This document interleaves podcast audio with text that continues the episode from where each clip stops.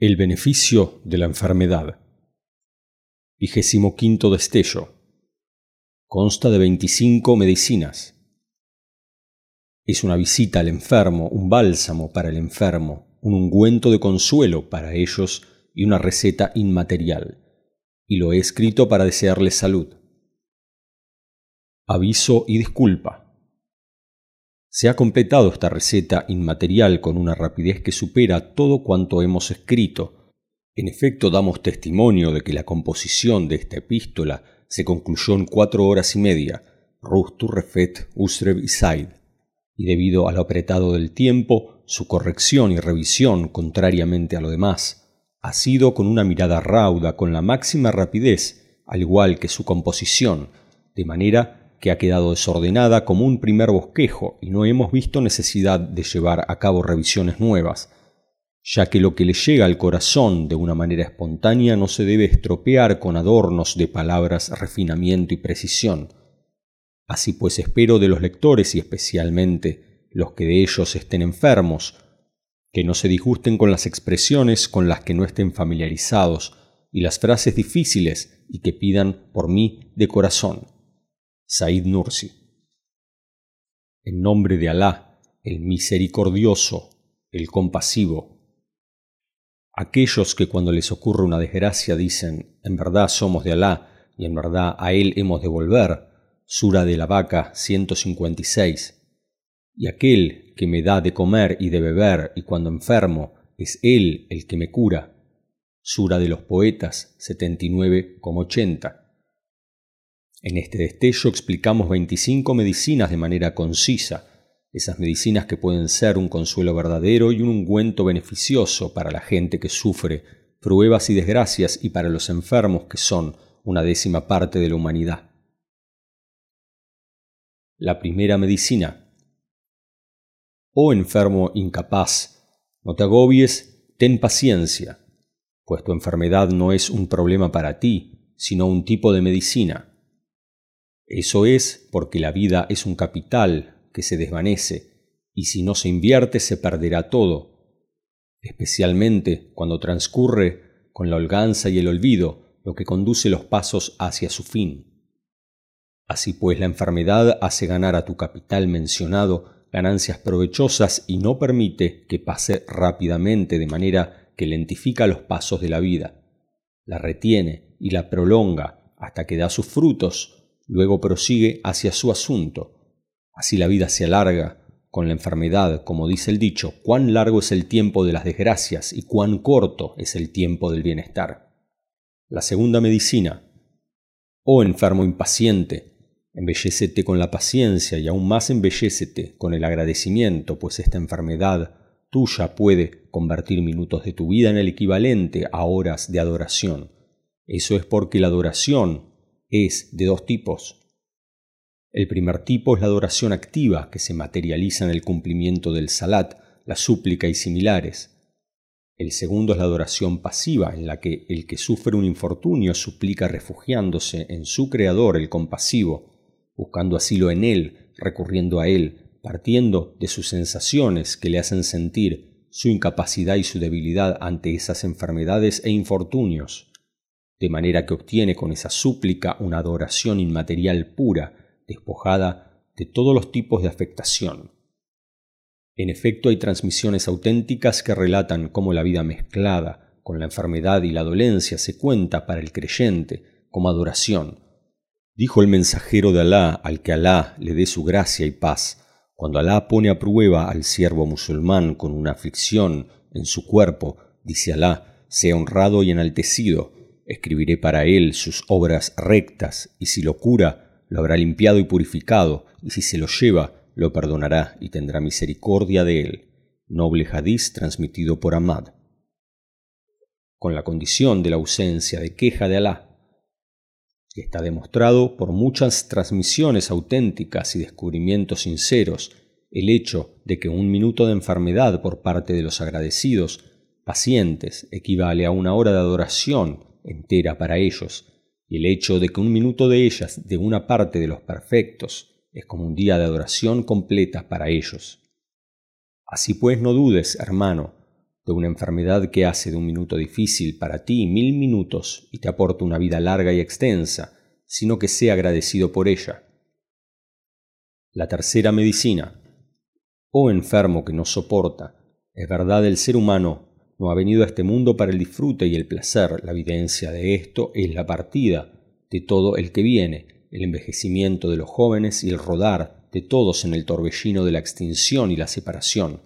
Y mientras que ves al ser humano como el más perfecto de los seres vivos, el más elevado de ellos y el más rico, en medios, y aún más el que predomina sobre todos ellos, por pensar sobre los placeres del pasado y las pruebas del futuro, pasa su vida en preocupación y dificultad, cayendo consigo mismo en niveles más bajos que los animales.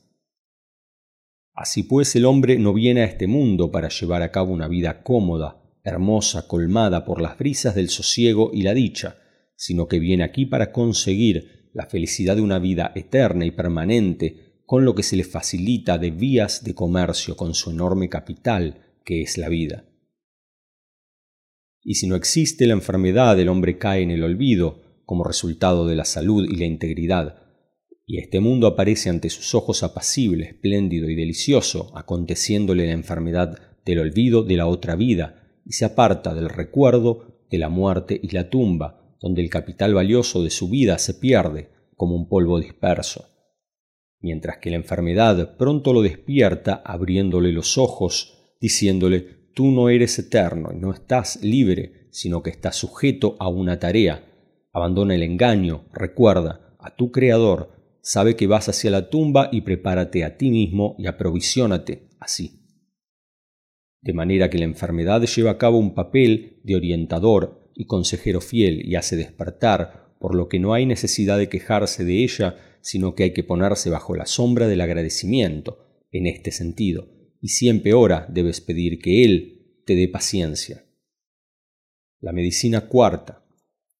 Oh enfermo que se queja, Has de saber que no tienes derecho a quejarte, sino que debes agradecer y debes tener paciencia, porque tu existencia, tus miembros y tus órganos no son de tu propiedad, y tú no los has hecho por ti mismo ni los has comprado de ninguna compañía o fábrica. Por lo tanto, son propiedades de otro, y el dueño de esas cosas dispone de su dominio como quiere, tal y como aparece en un ejemplo que hay en la palabra vigésimo sexta que trata del decreto.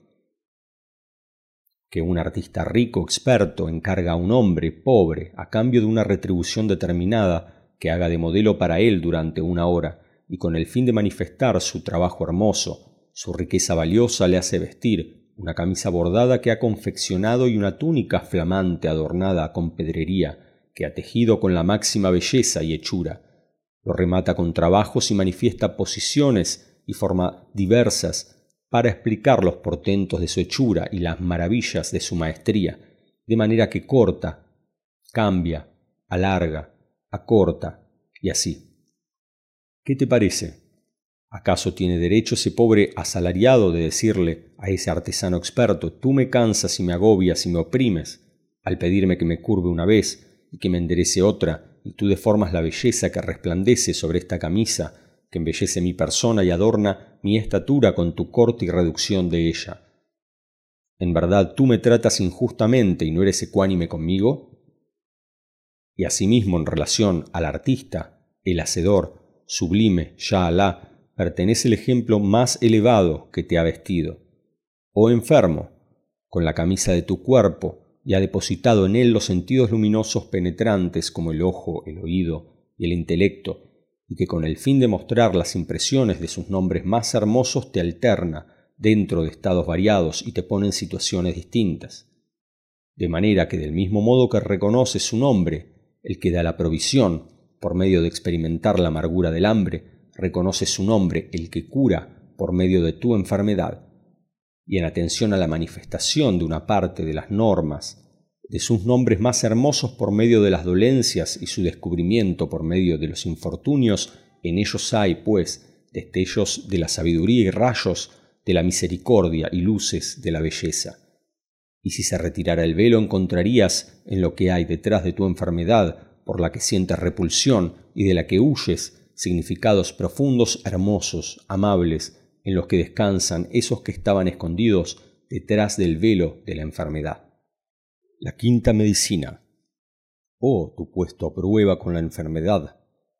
A lo largo de mi experiencia en este tiempo ha aumentado en mí la convicción completa de que la enfermedad es un tipo de beneficencia divina y de guía del misericordioso para una parte de la gente.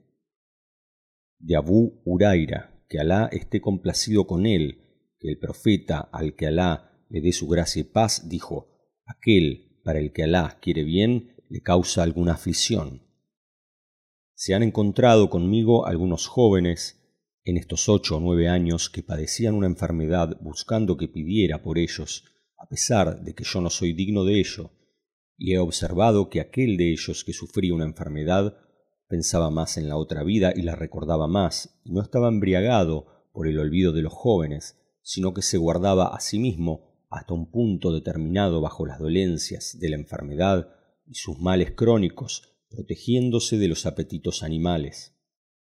Les recordaba, yo veía, que las enfermedades que padecían, dentro de su capacidad de soportarlas, no eran sino un bien divino y un don procedente de Él sea glorificado, y decía, Oh hermano, yo no estoy en contra de esta enfermedad tuya ni a favor, y no siento compasión por ti ni piedad a causa de tu enfermedad, para pedir por ti. Así pues, intenta embellecerte con la paciencia y la firmeza ante esta enfermedad hasta que se haga realidad para ti la vuelta en sí y el despertar, puesto que después de que la enfermedad termine sus funciones, te curará el Creador, el compasivo, si quiere. Y decía también,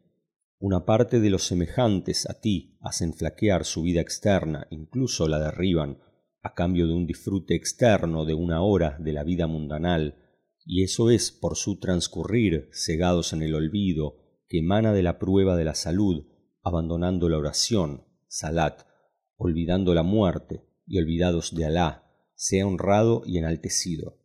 En cuanto a ti, ves con el ojo de la enfermedad la tumba que es tu residencia y a la que inevitablemente has de ir, ves asimismo lo que hay detrás de ella en cuanto a las otras residencias de la última vida, y a partir de ahí te mueves y te comportas de acuerdo a ello. Así pues tu enfermedad entonces no es sino como una salud para ti, mientras que la salud de la que disfrutan una parte de los que son similares a ti no es sino como una enfermedad para ellos. La sexta medicina. Considerando la aparición de este destello espontáneamente sin afectación ni deliberación se han escrito en el grado sexto dos medicinas y por no intervenir en su carácter espontáneo las hemos dejado tal cual y no hemos cambiado nada de ellas por temor a la existencia de algún secreto en la cuestión. El autor. Parte 1. Oh tú, enfermo que te quejas del dolor, te pido que evoques en ti mismo tu vida pasada y que recuerdes los días felices, agradables, pasados de esa vida y los momentos difíciles y dolorosos que hubo en ella. E inevitablemente pronunciarás con la lengua o el corazón bien ay o bien a,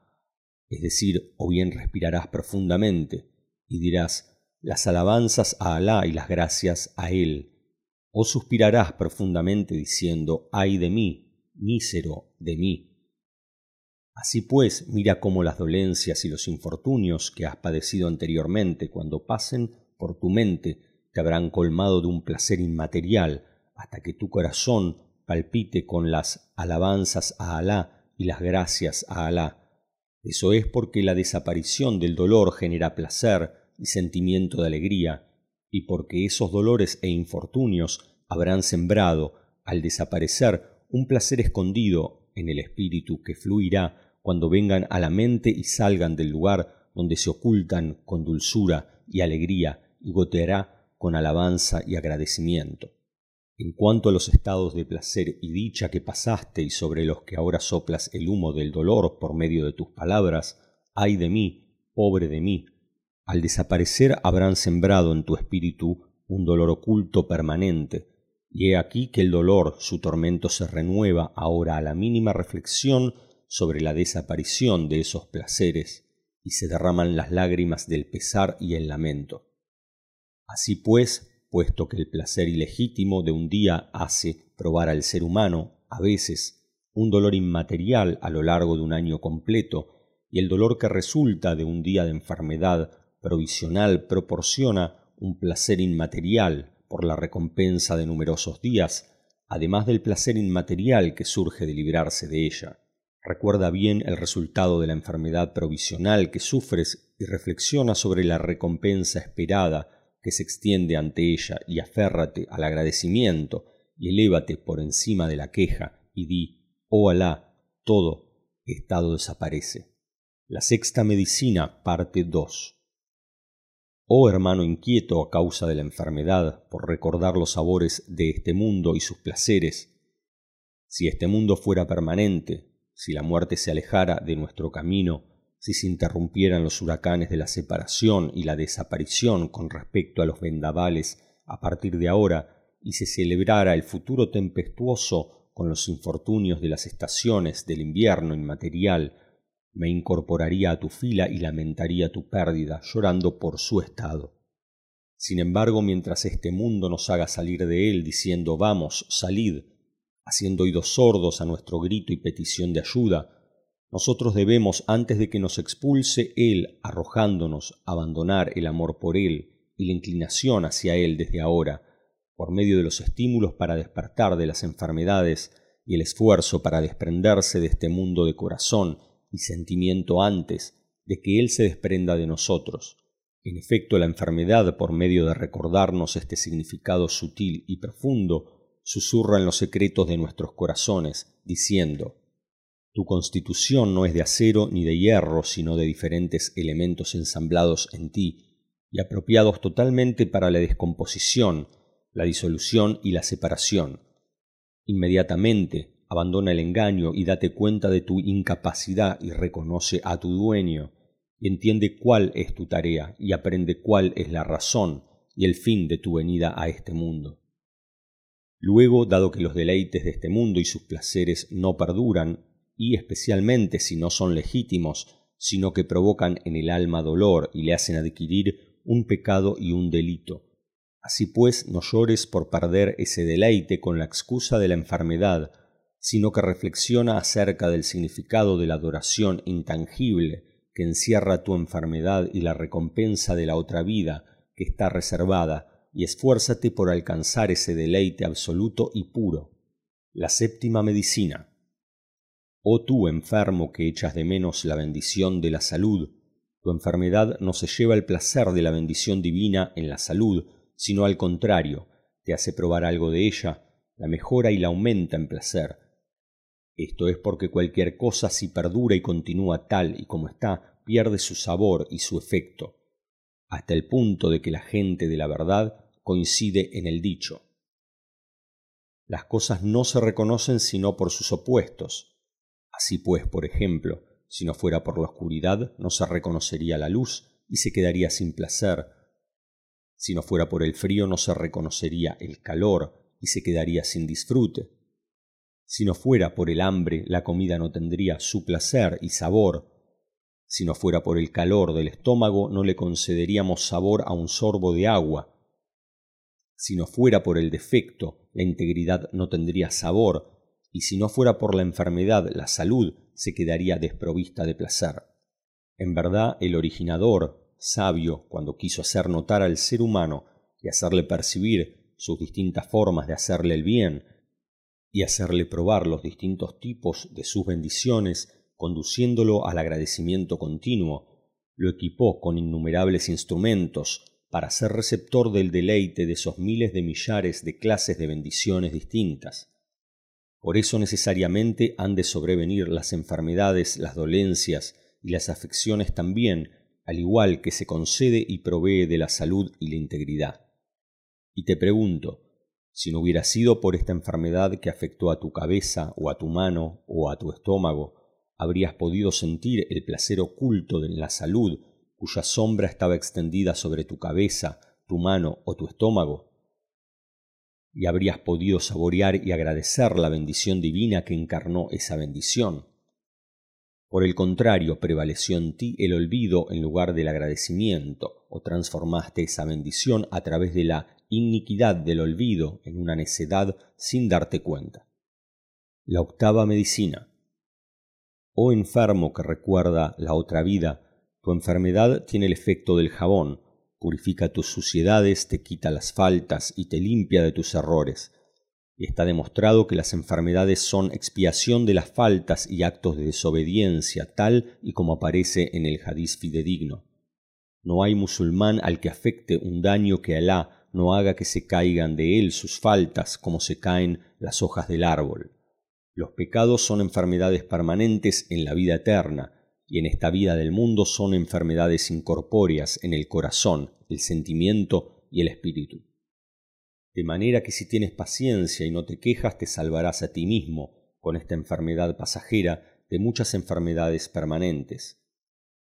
Y si eres frívolo con respecto a tus pecados y olvidas tu otra vida descuidando de tu Señor, afirmo que sufrirás un mal peligroso, más peligroso, virulento y mayor un millón de veces que estas enfermedades transitorias. Así pues, huye de él y grita, porque tu corazón, tu espíritu y tu alma, todos ellos están ligados a los seres existentes de este mundo en su totalidad, y esos vínculos se rompen siempre con las espadas de la separación y la desaparición, abriendo en ti heridas profundas y especialmente porque tú imaginas la muerte como una extinción para siempre por tu desconocimiento de la otra vida. De manera que es como si tuvieras una entidad enferma con heridas y cortes del tamaño de este mundo, que te hace inevitable buscar el remedio completo y la cura verdadera de tu entidad inmaterial, que dislocan enfermedades ilimitadas y heridas innumerables, y no creo que la encuentres sino en el remedio de la fe y su bálsamo curativo. Has de saber que el camino más corto para alcanzar ese remedio es asomarse a las dos ventanas de la incapacidad y la pobreza, que se abren con el desgarramiento de la enfermedad material del velo de la inadvertencia, y que son innatas en el ser humano, y consecuentemente alcanzarás el conocimiento del poder del poderoso, dueño de majestad, y su misericordia que todo lo abarca. En efecto, el que no conoce a Alá lleva sobre su cabeza preocupaciones y pruebas en la medida de este mundo y lo que contiene, pero el que conoce a Alá, su vida de este mundo se llena de luz y alegría inmaterial, y siente con ello, debido a la fuerza de la fe, que el dolor de las enfermedades materiales puntuales se derrite y se pulveriza bajo el aguacero de la alegría inmaterial y la cura dulce que proceden de la fe. La novena medicina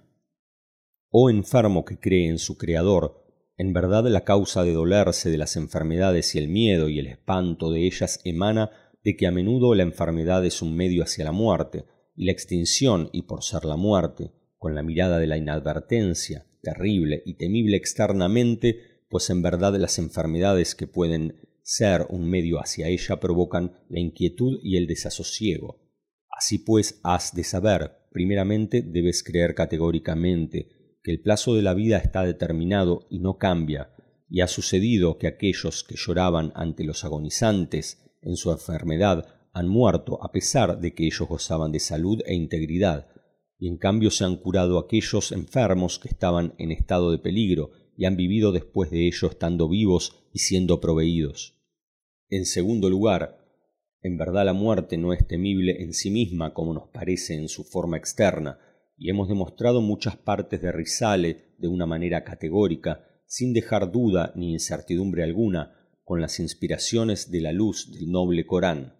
que la muerte para el creyente es una exención y una terminación de la fatiga del cometido de la vida y su dificultad, y es la liberación de la esclavitud que es enseñanza y adiestramiento en el ámbito de la prueba de este mundo, y es la puerta de unión para encontrarse con 99% de los amados y amigos íntimos que partieron al otro mundo, y es el medio para entrar en los campos de la patria verdadera y el lugar eterno para la felicidad perpetua, y es una llamada a trasladarse de la celda de este mundo a los huertos del jardín y a sus vérgeles, y es la oportunidad necesaria para entregar la recompensa a cambio del servicio cumplido, esa recompensa que fluye con generosidad de la despensa del favor del Creador, el compasivo. De manera que dado que esta es la esencia de la muerte desde el punto de vista de la realidad, no procede, pues, que se la mire como si fuera algo temible, sino ha de considerarse como los presagios de la misericordia y de la felicidad, hasta el punto de que una parte de la gente de Alá, su miedo a la muerte, no es por el desamparo de la muerte y su estupor, sino que es a causa de su deseo por adquirir más del bien y las buenas obras, haciendo perdurar el cometido de la vida. En efecto, en verdad, la muerte para la gente creyente es la puerta de la misericordia, y para la gente del extravío es un pozo oscuro y tenebroso. La décima medicina. Oh enfermo angustiado sin motivo para la angustia. Estás angustiado por la gravedad de la enfermedad y su intensidad, de manera que tu angustia aumenta el peso de la enfermedad sobre ti. Pero si quieres aliviar la enfermedad, esfuérzate por alejarte de la angustia, es decir, reflexiona sobre los beneficios de la enfermedad y sobre su recompensa y el impulso de los pasos hacia la curación, de manera que arranca las raíces de la angustia de tu alma para eliminar la enfermedad de sus raíces. En efecto, la angustia aumenta tu enfermedad y la convierte en dos enfermedades porque la angustia transmite al corazón bajo la gravedad de la enfermedad material, una enfermedad inmaterial, de manera que la enfermedad material perdura apoyándose en ella, pero si alejas de ti la angustia y las aprensiones sometiéndote al mandato de Alá y aceptando su decreto y evocando la sabiduría de la enfermedad, tu enfermedad material perderá una rama importante de sus raíces y se aliviará y una parte de ella desaparecerá. Pero cuando acompañan a la enfermedad material preocupaciones y aprensiones, crecerá una décima parte de un décimo de esas preocupaciones por medio de la angustia, hasta un décimo. Sin embargo, con el cese de la angustia desaparecerán nueve de diez del efecto de esa enfermedad, y del mismo modo que la angustia aumenta la enfermedad, asimismo hace que la enfermedad acuse a la sabiduría divina, censure la misericordia divina y se queje de su Creador el compasivo. Por eso el enfermo es educado con las bofetadas de la educación, al contrario de lo que él pretende, dentro de los límites que aumenta su enfermedad, ya que al igual que el agradecimiento incrementa la bendición, la queja asimismo aumenta la enfermedad y la desgracia. Así es, y la angustia es en sí misma una enfermedad, y su cura no está sino en el conocimiento de la sabiduría, la razón de ser de la enfermedad. Y si sabes su razón y su provecho, unta tu angustia con ese ungüento y sálvate a ti mismo, y di, en lugar de ay de mí, la alabanza a Alá en cualquier estado. La medicina undécima. Oh hermano enfermo, impaciente, a pesar de que la enfermedad te da un dolor presente, te concede al mismo tiempo un placer intangible que emana de la desaparición de tu enfermedad previa, junto con un placer espiritual procedente de la recompensa resultante como consecuencia de esa enfermedad. Quizás así el tiempo que viene después de hoy, incluso después de este momento, no conlleva enfermedad, y no hay duda de que no hay dolor sin nada, y mientras que no haya dolor, no hay sufrimiento ni queja, porque tú te imaginas algo erróneo, te sobreviene la angustia, puesto que junto con la desaparición del intervalo de la enfermedad material, se habrá disuelto el dolor de ese intervalo también, y se habrá adjudicado la recompensa de la enfermedad, y quedará el placer de su desaparición, y es necedad y aún más locura que recuerdes después de ahora la enfermedad pasada, y te duelas por ella y pierdas tu paciencia y se agote en un momento en el que debes regocijarte con su marcha y estar tranquilo con su recompensa. En cuanto a los días que han de venir, aún no han llegado. ¿Acaso no es necedad ocupar la mente desde ahora pensando en un día que aún no ha nacido? Así pues, este tipo de imaginación resultado de la reflexión amarga y hacer cargar al alma con un dolor agudo lleva a perder la paciencia y se tiñen tres tipos de inercia con tres niveles de existencia, ¿Acaso no es esto locura? Y dado que los tiempos de la enfermedad que han precedido a este momento inducen al delirio y al regocijo, y mientras el tiempo que ha de venir después de este momento es inexistente, la enfermedad es, pues, inexistente, y el dolor también. Así pues, no dilapides, oh hermano, lo que el real, sea glorificado y ensalzado, te ha concedido de fuerza de la paciencia a la derecha y a la izquierda, sino que concéntrala toda frente al dolor que te sobreviene en este momento y di, oh paciente, y soporta con paciencia esperando la recompensa de Alá. La medicina duodécima. Oh enfermo privado de la adoración y sus plegarias a causa de la enfermedad, tú que te sientes mal por esa privación, has de saber que está aseverado en el hadiz noble de Abu Musa, que el profeta, al que Alá le dé su gracia y paz, dijo, Cuando enferma el siervo o viaja, Alá sea ensalzado, le escribe la misma recompensa de lo que hacía cuando estaba sano y residente, recogido por Ahmad y al-Bukhari. Lo que viene a decir que al creyente temeroso de Alá le llega la recompensa de lo que solía ser en cuanto a adoración, incluso durante su enfermedad, de manera que la enfermedad no impide su recompensa,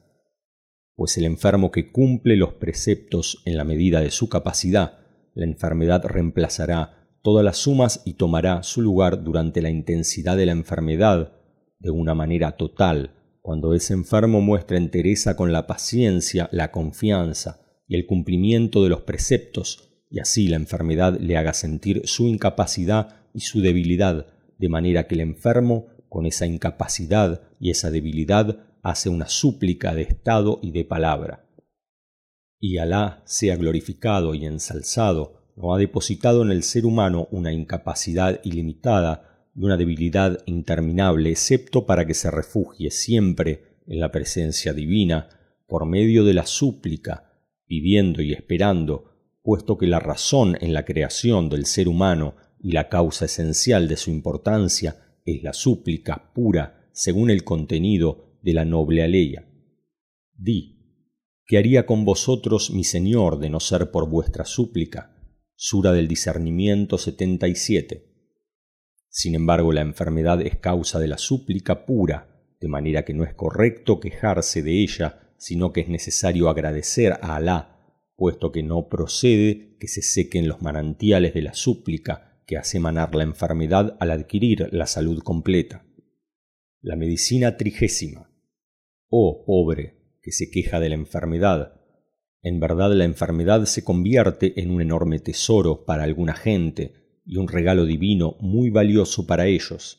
y en la capacidad de todo enfermo está concebir su enfermedad en este sentido, ya que la sabiduría divina ha determinado que el término de la vida sea desconocido, salvando al ser humano de la desesperación absoluta y de la inadvertencia absoluta, y dejándolo entre el temor y la esperanza, protegiendo su vida de aquí y su otra vida de caer en el abismo de la perdición, es decir, que el término de la vida se espera que ocurra en cualquier momento, y si se apodera del ser humano y él está cegado en su inadvertencia le inflige pérdidas difíciles de sobrellevar en su vida eterna del más allá. De manera que la enfermedad disipa esa inadvertencia y la dispersa y consecuentemente hace acordarse de la otra vida y trae la muerte a la mente y prepara para ella. Y aún más sucede que le hace ganar una enorme ganancia de manera que triunfa a lo largo de veinte días con lo que es difícil de conseguir a lo largo de veinte años completos y a modo de ejemplo, había dos jóvenes que Alá haya tenido misericordia de ambos, uno de ellos llamado Sabri, del pueblo de Yama, y el otro Mustafa Besirzade, de Islamcoy. A pesar de que eran analfabetos entre mis alumnos, observaba con asombro su posición en la primera fila, en la fidelidad y la sinceridad y en el servicio de la fe, y no me di cuenta de la razón de aquello que en su momento, sino que después de la muerte de ambos, supe que sufrían dos dolencias graves. Y por medio de la guía de esa enfermedad, se habían convertido en dotados de un gran temor de Alá y se esforzaban en un servicio superior y en una posición beneficiosa para su otra vida, contrariamente a los demás jóvenes inadvertidos, negligentes incluso con respecto a sus preceptos. Le pedimos a Alá que los dos años de enfermedad y padecimiento que pasaron en la vida de este mundo se hayan convertido en millones de años de felicidad de la vida eterna, y ahora quizás entiendo que mi ruego en favor de ellos pidiendo la curación se convirtió en un ruego contra ellos desde el punto de vista de este mundo. Sin embargo, espero de Alá que mi ruego sea escuchado en favor de su salud en la otra vida. Así pudieron estas dos personas, según creo, conseguir una ganancia que vale la ganancia que merece el ser humano por el esfuerzo y el temor de Alá de diez años como mínimo. De Abu Huraira, que Alá esté complacido con él, que el profeta, al que Alá le dé su gracia y paz, dijo, en verdad un hombre puede tener ante Alá un rango que no obtiene por medio de obras, sino que Alá no cesa de ponerlo a prueba con lo que le desagrada hasta hacérselo alcanzar, recogido por Abu Yalá en su Musnad y por Ibn Haban en su Sahib. Y si hubieran gozado de su salud, como algunos de los jóvenes, y se hubieran conducido a sí mismos a las redes de la inadvertencia y de la necedad hasta que les hubiera llegado la muerte acechante, mientras ellos se debatían en los fangos de las faltas y sus tinieblas, serían sus tumbas ahora nidos de escorpiones y serpientes en lugar de ser tesoros ocultos de la luz y tesoros del esplendor. Y dado que las enfermedades conllevan en su interior estos grandes beneficios no cabe la queja por ellas, sino que hay que apoyarse en la misericordia divina por medio de confiarse y tener paciencia, y aún más por medio de la alabanza y el agradecimiento. La medicina decimocuarta. Oh enfermo, con un velo en los ojos, si entendieras que hay una luz, y qué luz, y un ojo inmaterial debajo de ese velo que cae sobre los ojos de la gente de la fe, dirías gracias y mil gracias a mi Señor, el compasivo. Y para aclarar este ungüento traeré el siguiente suceso a colación. A la tía paterna de Sulaimán, un hombre de Barla, Turquía, que me sirvió sin aburrirse de mí un solo día ni sentirse agobiado por nada de mí, a lo largo de ocho años, con un servicio acompañado de una lealtad respeto totales, le sobrevino a la pobre la ceguera y se apagó la luz de su ojo, y por la exagerada buena opinión que esta mujer recta tenía de mí, mucho más de lo que merezco, se asió a mí cuando yo iba a la mezquita, diciendo, Por Alá, te pido que ruegues a Alá por mí a causa de mi ojo, y yo por mi parte hice de la rectitud de esta mujer bendita y creyente un compañero y un intercesor de mi ruego, y le pedí a Alá suplicándole y rogándole con estas palabras. Oh Alá, Señor nuestro, por la inviolabilidad de su rectitud levanta el velo de su vista. Y al día siguiente vino un médico de la provincia cercana de Burdur, que era especialista de los ojos y la trató y Alá le devolvió la vista. Después de cuarenta días su ojo volvió a su estado anterior, y me dolí mucho por ello, y rogué mucho, y espero que mi ruego sea respondido en la medida de su otra vida, y si no mi ruego se convertirá por error en un ruego contra ella,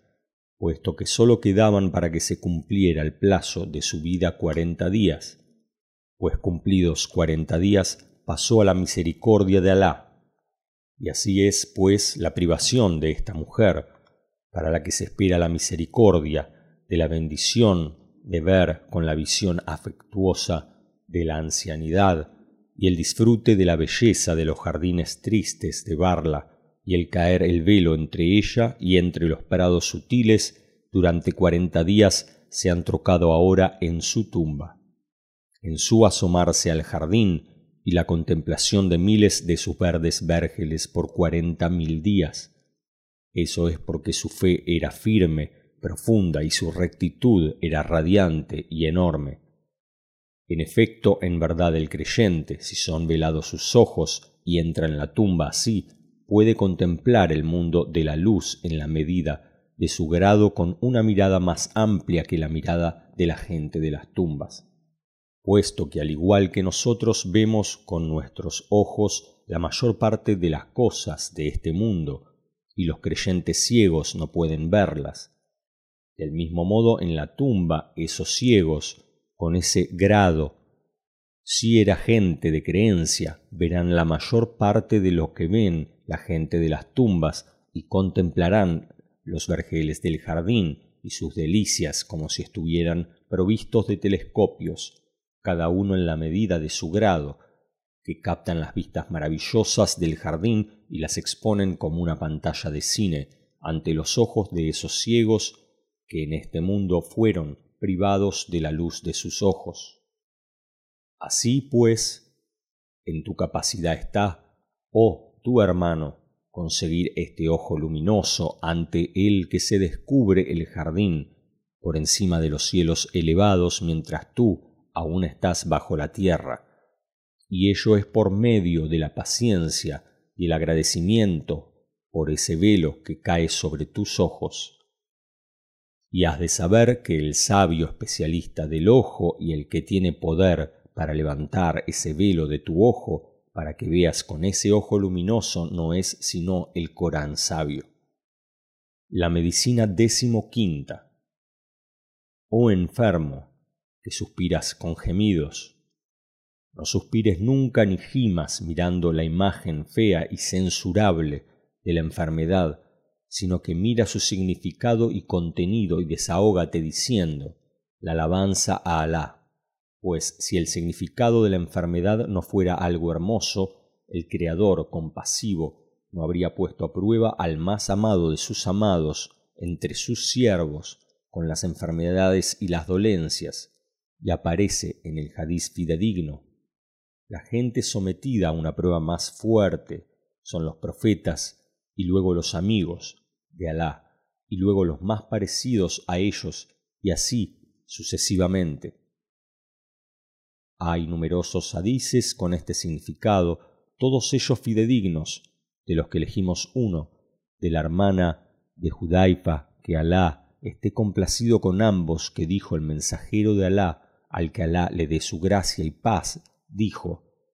la gente con una prueba más fuerte serán los profetas, y luego los justos, y luego los más parecidos, y así sucesivamente. Lo transmitió al Tabaraní. O como diga,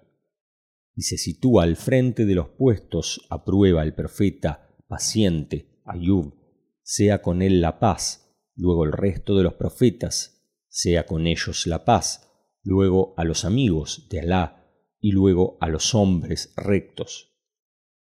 Todos recibieron estas enfermedades que sufrieron como un acto de adoración puro y un regalo del misericordioso, y cumplieron con el agradecimiento a través de la paciencia, y las veían como una especie de operaciones quirúrgicas que se les concedían de parte del misericordioso el compasivo. Así pues, tú enfermo que suspiras y te lamentas si pretendes unirte a esta caravana luminosa, cumple con el agradecimiento en medio de la paciencia, pues en caso contrario tu queja les hará abstenerse de incorporarte a su caravana y te arrojarás a ti mismo al abismo de los inadvertidos y recorrerás un sendero cubierto de tinieblas. En efecto, hay enfermedades que si acaban en la muerte, coronan al que las tuvo con un martirio inmaterial que le hace atesorar la estación de cercanía con Alá, Wilaya, y esas enfermedades que son al margen del parto. El hecho de que esta enfermedad adquiera el martirio en significado se extiende hasta el límite del fin del posparto, que son cuarenta días. Estertores de vientre, ahogamiento, quemadura y epidemia, estas enfermedades, si el que las padece muere, se elevará al grado del mártir inmaterial, de manera que hay muchas enfermedades que poseen Barak, con las que el que las padece obtiene el grado de la wilaya por medio de la muerte en la que acaban, y puesto que la enfermedad aligera la intensidad del amor por este mundo y su exageración y la pasión por él, y la fuerte relación con él, asimismo aligera la dolorosa y amarga separación de la gente de este mundo, del que salen con la muerte e incluso puede que se la haga amar a ellos. La medicina décimo sexta. Oh enfermo que te quejas de tu malestar, en verdad la enfermedad hace comprender al que la tiene los más importantes asideros de la vida social y humana y los más hermosos de sus vínculos, que son el respeto y el amor, porque libra al hombre de prescindir de los demás, ese prescindir que conduce a la soledad y priva al ser humano de la misericordia, ya que, como se desprende claramente de la noble aleya, en verdad el hombre se propasa al verse autosuficiente. Sura del coágulo 6,7. El alma que ordena el mal, que ha caído en las redes de la autosuficiencia, que resulta de la salud y la integridad, no siente al respecto apropiado hacia las relaciones de hermandad y no siente la misericordia y la piedad con los que son puestos a prueba con las adversidades y las enfermedades, merecedores de la misericordia y la bondad. Sin embargo, cuando el hombre le sobreviene la enfermedad y comprende el alcance de su incapacidad y el alcance de su dependencia bajo la presión de la enfermedad y sus dolores y cargas, entonces siente el respeto apropiado para sus hermanos creyentes que llevan a cabo su cuidado o aquellos que vienen a visitarlo y siente asimismo la piedad humana que es una cualidad islámica hacia la gente que sufre adversidades y pruebas en comparación consigo mismo y emana de su corazón la misericordia y la piedad en todo su significado hacia ellos y se enciende en él la compasión fervorosa hacia ellos, y si puede les ofrece la mano de la ayuda, y si no puede hace oración por ellos o los visita y se interesa por su descanso y sus estados, cumpliendo con ello una suna establecida y obteniendo su enorme recompensa. La medicina décimo séptima. Oh enfermo que se queja de la incapacidad de llevar a cabo las acciones de bien. Sé agradecido, pues yo te anuncio que lo que abre las puertas de los bienes más puros no es sino la enfermedad misma, pues la enfermedad, además de que deja en herencia una recompensa continua para el enfermo y aquellos que lo cuidan por Alá, representa el medio más importante para la aceptación de la súplica. En efecto, el cuidado de los enfermos aporta para la gente de creencia una enorme recompensa, y visitarlos y preguntar por su salud y su bienestar con la condición de no incomodarlos, forma parte de la noble suna y es una expiación de las faltas al mismo tiempo. Y hay un hadiz con este significado. Pedid la súplica del enfermo, pues su súplica es respondida especialmente si el enfermo es un pariente, si es un padre o una madre, consecuentemente servirlos es un acto de adoración importante y una gran recompensa también, y tranquilizar los corazones de los enfermos y suscitar el solaz en sus corazones se considera equivalente a una sadaca importante. Cuán dichosos son aquellos hijos que se ocupan de cuidar a sus padres o sus madres cuando están enfermos e introducen la alegría en sus corazones delicados y sensibles y logran el triunfo de que sus padres rueguen por ellos. En efecto, en verdad la realidad que merece un mayor respeto y una posición más elevada en la vida social es la compasión con los padres y la compensación de los hijos buenos por esa compasión, por dirigir el respeto apropiado y por la benevolencia virtuosa, pura hacia ellos cuando padecen una enfermedad, y es un cuadro fiel que muestra la actitud buena de los hijos y la elevación humana al provocar la admiración de todos los seres creados, incluso los ángeles que lo bendicen y le dicen, no hay Dios sino Alá, y Alá es más grande, y exclamando, será lo que Alá quiera, sea bendito Alá. En efecto, en verdad los sentimientos de benevolencia, la piedad y la misericordia que rodean al enfermo disipan el dolor del enfermo y lo convierten en placeres dulces y gozosos. Realmente, la aceptación del ruego del enfermo y el hecho de que sea respondido es una cuestión importante que merece que se le dé importancia, pues desde hace unos cuarenta años pedía la curación de una enfermedad en mi espalda y luego comprendí que la enfermedad sólo se concede para que se hagan ruegos y como quiera que el ruego no elimina un ruego, es decir, que el ruego no tiene poder de eliminarse a sí mismo, su resultado pertenece a la otra vida. Una parte de las enfermedades, a pesar de que constituyen una causa para la existencia del ruego, cuando el ruego se convierte en una causa de la ausencia de la enfermedad, es como si el ruego se convirtiera en causa para su propia ausencia, y esto no es posible. El autor. Y el ruego en sí mismo es un tipo de adoración, ya que el enfermo se refugia en el amparo divino al comprender su incapacidad. Por esto, la ausencia de aceptación aparente de mi ruego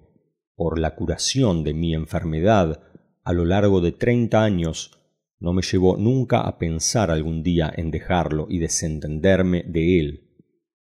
Eso es porque la enfermedad es el tiempo del ruego, y su momento y la curación no es el resultado del ruego, sino que si Alá sea glorificado, que es el sabio, el compasivo, concede la curación, lo hace por su favor y generosidad,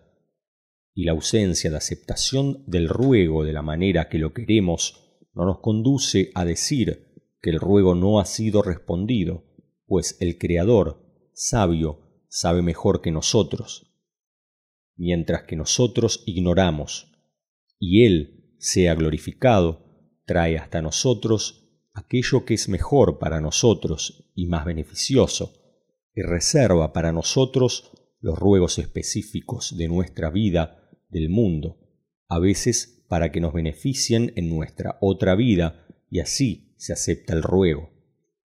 Fuera como fuere, el ruego que obtiene la sinceridad y el que emana del secreto de la enfermedad y el que viene de la debilidad, la incapacidad, la humillación y la necesidad, está muy cerca de la aceptación,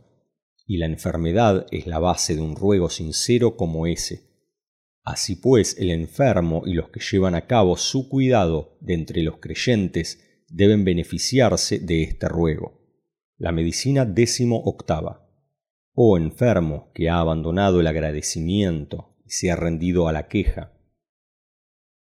En verdad la queja emana de la existencia de un derecho que se remite a ti,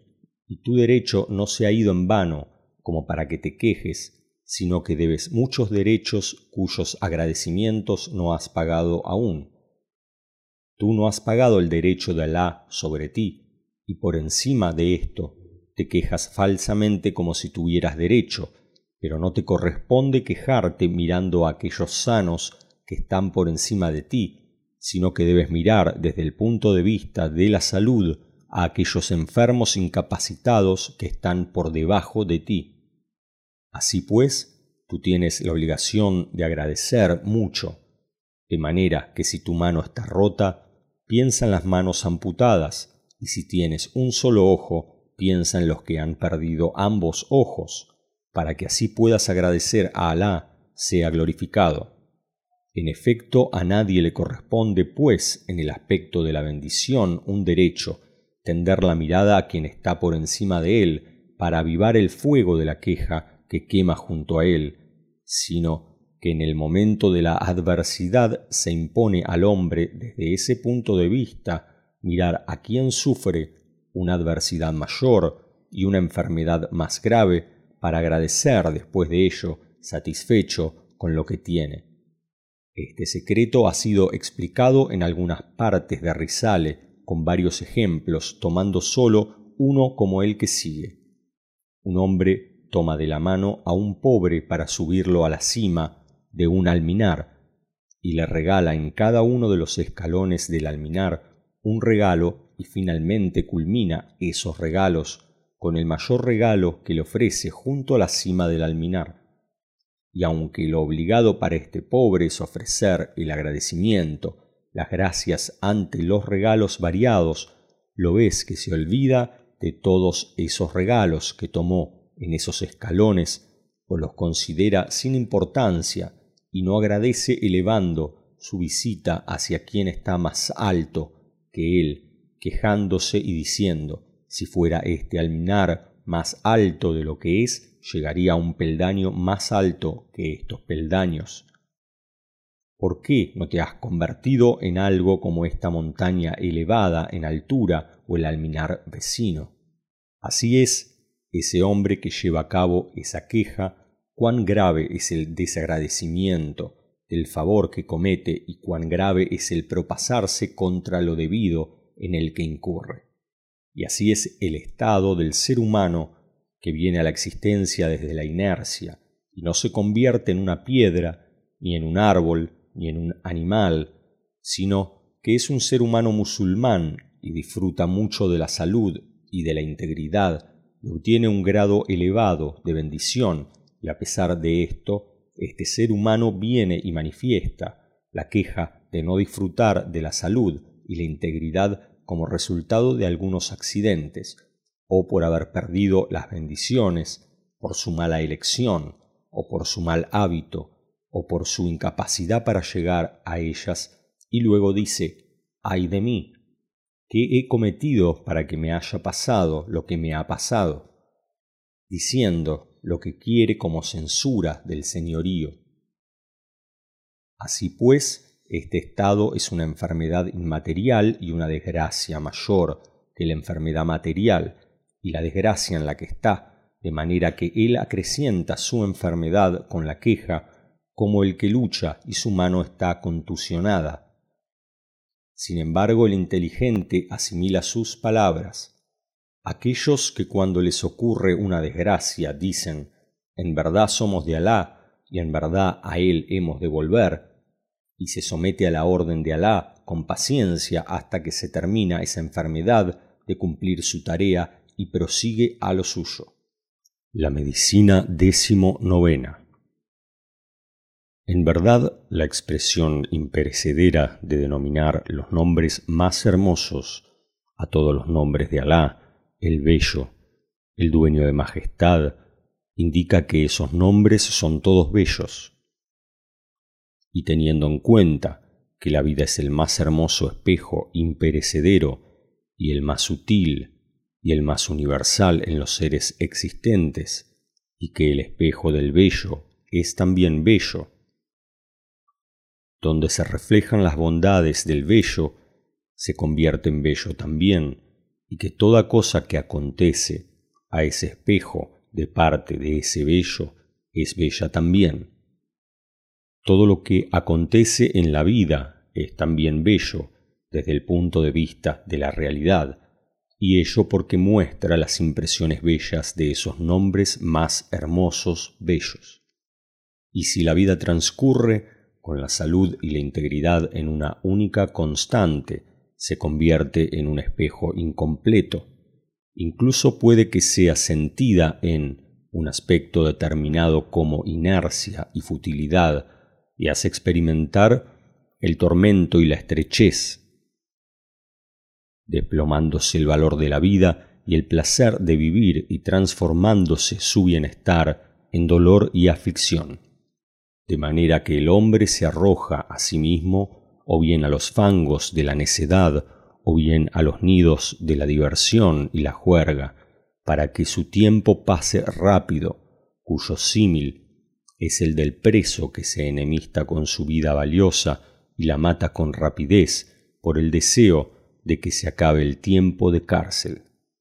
Sin embargo, la vida que transcurre con transformaciones y movimiento y pasa por fases diversas, hace sentir que tiene un valor y un peso y genera esta vida que sea importante, la duración de la vida y le hace adquirir placer,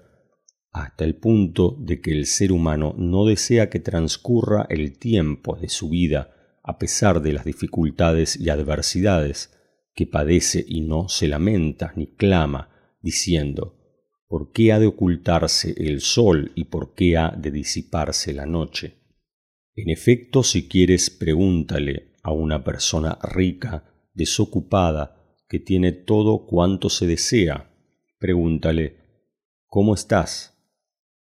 Y escucharás de él inexorablemente expresiones dolorosas y de lamento, como, ah, qué tiempo. No pasa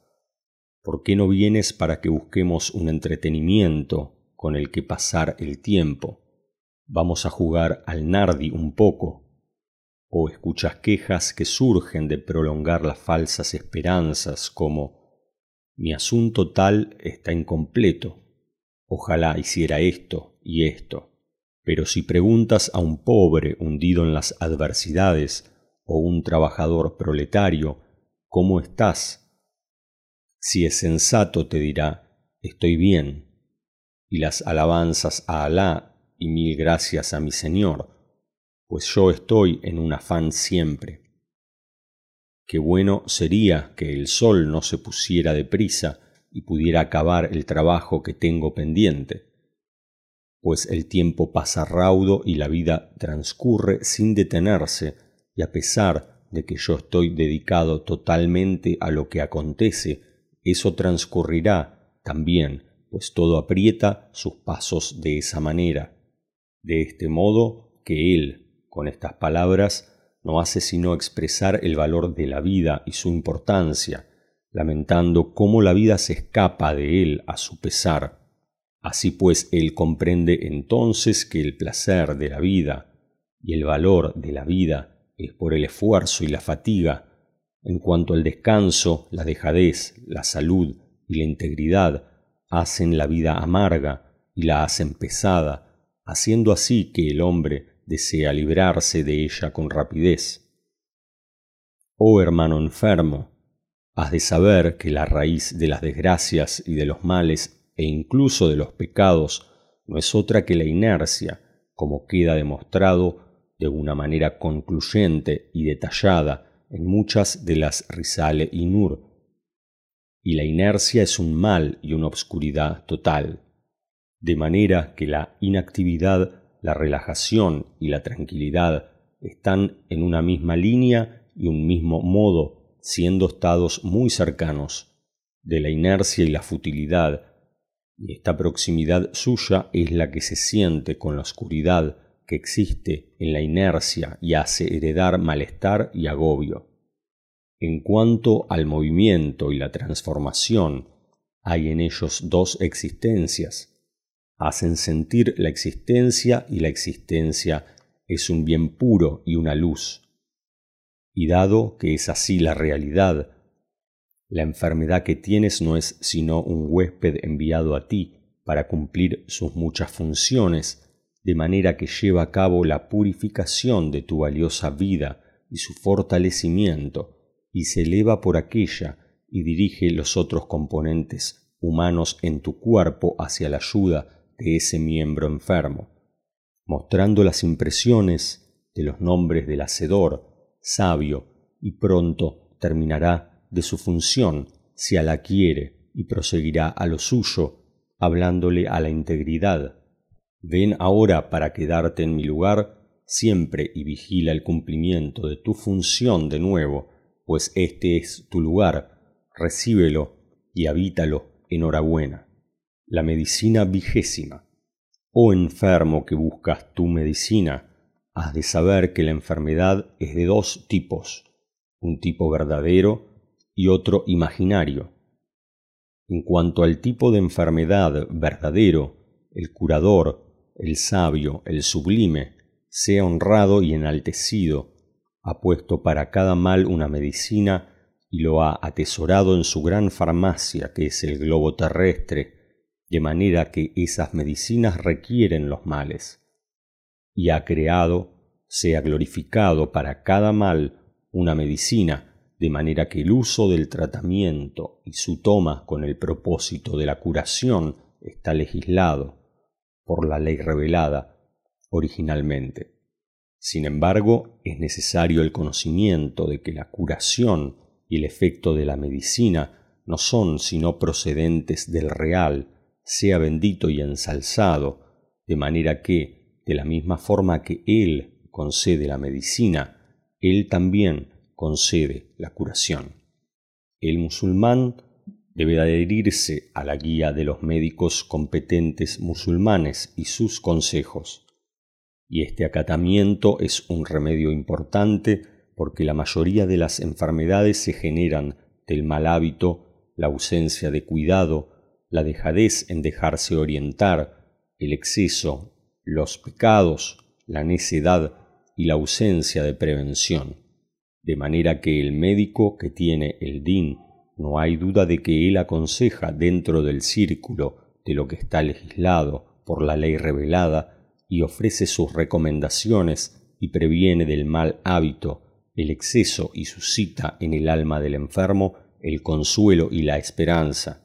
y el enfermo a su vez apoyándose en esas recomendaciones y alivios se aligera su enfermedad inundándolo de alegría en lugar de agobio y desazón. En cuanto al tipo de enfermedad imaginaria, su tratamiento efectivo y provechoso es abandonarla,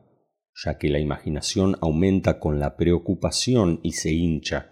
pero si no se le presta atención, se empequeñece, se encoge y desaparece, al igual que cuando el ser humano se expone a un nido de avispas, éstas se reúnen y le atacan pero si no se preocupa, se separan de él y se dispersan.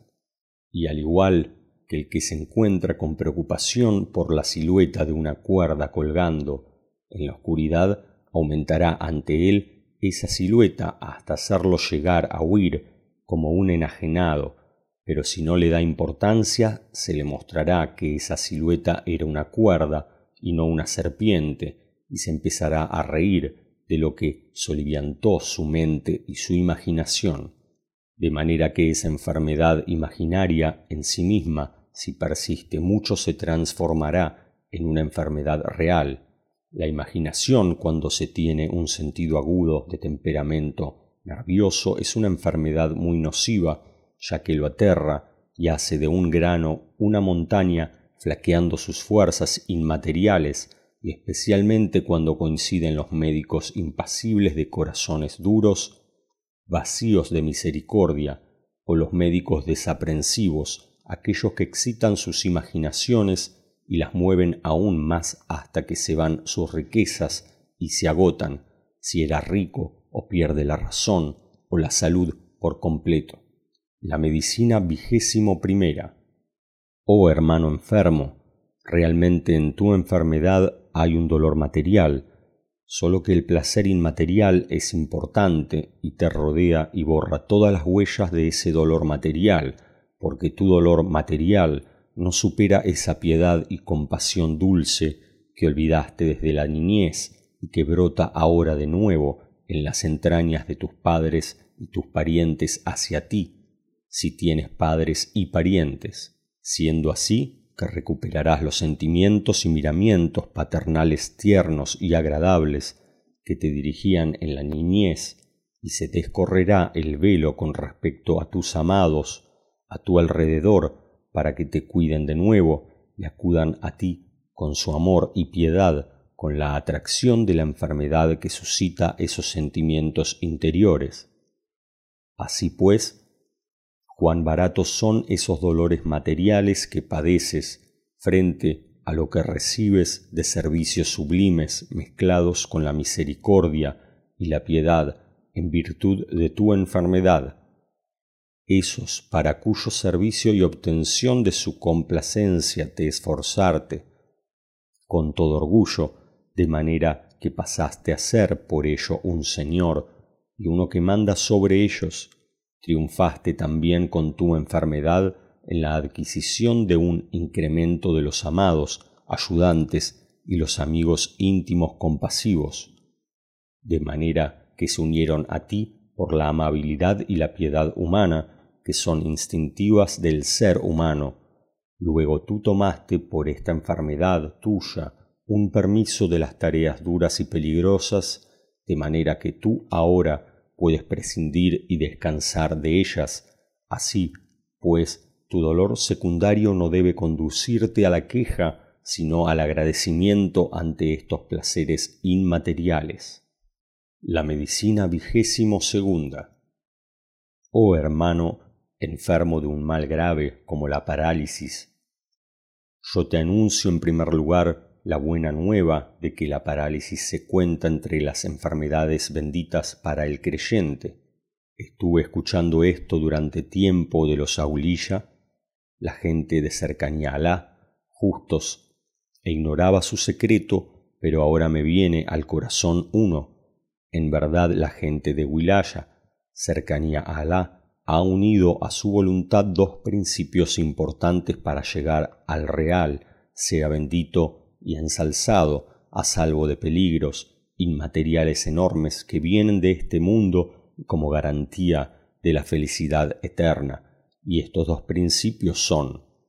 el primero de ellos, el vínculo con la muerte, es decir, que ellos se esforzaron por su felicidad en la vida eterna a través de reflexiones sobre lo efímero de este mundo y por medio de que ellos son huéspedes que son utilizados para tareas provisionales, y el segundo de ellos, hacer morir al nafs, el alma, el ego, como sede de las pasiones bajas que ordena con insistencia el mal por medio de los esfuerzos y el ejercicio espiritual, con el fin de librarse de los peligros de ese nafs y las sensaciones que no ven el final. Así pues, oh hermano, que has perdido de tu entidad la mitad de tu salud, han sido depositados en ti, sin elección por tu parte, dos principios cortos y fáciles que te allanan el camino hacia tu felicidad eterna, y te recuerdan siempre la desaparición de este mundo y lo efímero del ser humano, de manera que este mundo no puede, a partir de este momento, retener tus alientos y asfixiar donde la inadvertencia, el olvido, no se atreve a desvanecer tus ojos. Por lo que el nafs, que ordena con insistencia el mal, no puede por medio de los apetitos bajos engañar a quien es medio hombre de manera que se salva de su prueba y su mal con rapidez, y el creyente por el secreto de la creencia y la sumisión y el poner su confianza en Alá, se aprovecha de un mal grave como la parálisis en el tiempo más corto con el provecho de los que se esfuerzan de entre la gente de Wilaya por medio del ejercicio en los retiros espirituales. En ese momento el mal se debilita y se facilita llevarlo. La medicina vigésimo tercera. Oh enfermo, solo, forastero incapaz, si tu ser forastero y la inercia de quien te mantenga además de tu enfermedad es causa de dar la vuelta a los corazones duros hacia ti y llenarlos de benignidad sobre ti, ¿cómo será con respecto a la misericordia de tu Creador el compasivo, dueño de las manifestaciones en que se presenta a sí mismo, a ti, al principio de las suras del Corán, con sus sublimes atributos de el misericordioso, el compasivo, y el que hace que todas las madres, por uno de los destellos de su conmiseración y piedad asombrosas, lleven a cabo la crianza de sus hijos, y el que llena la faz de este mundo lo tiñe cada primavera con una manifestación de su misericordia, llenándolo con todas las clases de sus bendiciones y favores, por una manifestación de su misericordia, asimismo se materializa el jardín exuberante con todas sus bellezas, de manera que tu pertenencia a él por medio de la creencia y refugiarte en él por la lengua de la incapacidad que emana de tu enfermedad, tu esperanza de Él y tu suplicarle, hacen de tu enfermedad en tu soledad por tu condición de forastero un objeto y un medio que atrae hacia ti la mirada de la misericordia de su parte, esa mirada que lo vale todo. Así pues ese Creador exista y te mire, toda cosa existirá para ti, y el extraño y solo de verdad será aquel que no pertenezca a Él con la creencia y el sometimiento, o no desee pertenecer a Él. La medicina vigésimo cuarta. Vosotros enfermeros que cuidáis a los niños enfermos inocentes y a los ancianos que son como niños en incapacidad y debilidad, en verdad ante vosotros tenéis un negocio de la otra vida importante. Aprovechad pues ese negocio, y que vuestro deseo por él sea enorme, y vuestro esfuerzo diligente. En verdad las enfermedades de los niños inocentes son inyecciones de educación divina para sus cuerpos delicados, para que se acostumbren a ellas y ejercitarlos para enfrentarse a las dificultades de la vida en el futuro, que conllevan unas sabidurías y unos beneficios revirtiéndoles en su vida de este mundo, en su vida espiritual, de manera que purifican la vida de los pequeños de una manera inmaterial, al igual que purifican la vida de los mayores por medio de la expiación de las faltas, de manera que estas inyecciones son la base del progreso inmaterial y su eje en el futuro de esos pequeños o en su otra vida, y la recompensa que resulta de tales enfermedades se incorpora a la página de las acciones de los padres o a la página de las buenas acciones de la madre que prefiere la salud de su hijo por el secreto de la compasión a la suya propia, como está confirmado para la gente de la realidad. En cuanto al cuidado de los mayores y la atención hacia ellos, además de ser el eje de una recompensa enorme, especialmente en el caso de los padres, y el ganar sus ruegos en favor tuyo, e introducir la felicidad en sus corazones, servirles con lealtad y sinceridad conduce al que lo hace a la felicidad de este mundo y del otro, como está confirmado en transmisiones fidedignas y en muchos sucesos históricos. De manera que el hijo feliz y bueno con sus padres que no se pueden valer por sí mismos, verá la obediencia misma por parte de sus hijos, mientras que el hijo desobediente que hace daño a sus padres, además de ser remitido al castigo de la otra vida, encontrará asimismo en la vida de este mundo muchas desgracias. En efecto, no se trata sólo del cuidado de los ancianos, los impedidos y los inocentes de entre los parientes, sino que incluso si el creyente coincide con un anciano enfermo en necesidad, merecedor de respeto, debe ocuparse de su servicio con anhelo y sinceridad, mientras haya una enfermedad verdadera basada en la creencia, y esto es parte de lo que está implícito en el Islam. La medicina vigésimo quinta. Oh hermanos enfermos, si sentís la necesidad de un tratamiento sagrado muy beneficioso y de una medicina que contenga placer verdadero, tended vuestra creencia con fuerza y pulidla, es decir, obtened con el volverse a Alá en arrepentimiento, pedirle perdón, la oración, salat, y la adoración, la cura sagrada que se ejemplifica en la creencia. En efecto, en verdad, los inadvertidos a causa de su amor por este mundo y su apegarse a él con fuerza es como si hubieran pasado a tener una entidad inmaterial, enferma, del tamaño de este mundo entero, y se adelanta la creencia y le ofrece a esta entidad enferma, herida por los golpes de la desaparición y la separación, el ungüento de su curación salvándola de esas heridas y cortes.